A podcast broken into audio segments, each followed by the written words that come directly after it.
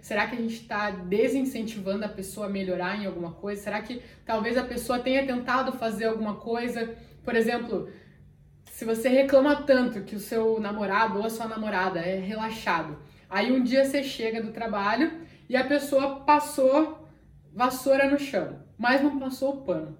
E aí você chega, ao invés de falar assim, ah, que legal que você passou a vassoura, você fala, nossa, mas você é um relaxado mesmo, não passou nem pano no chão. Como que você está influenciando a pessoa? Ela fez algum esforço. Ela ainda não fez o esforço necessário para ter o objetivo que você gostaria.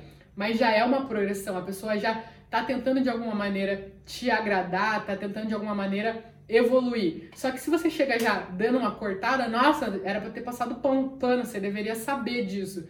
A pessoa já vai falar, ah, vai fazer mais nada também. Como que você está agindo com relação ao mindset do seu parceiro? Se você está incentivando seu parceiro a se manter num mindset fixo, que ele é assim mesmo e vai continuar sendo sempre assim, e que vai de mal a pior e que você não aguenta mais, ou se você está incentivando a pessoa a crescer. Poxa, você é assim, mas a gente poderia mudar, você pode se esforçar, eu posso te ajudar, né? Como que você está sendo?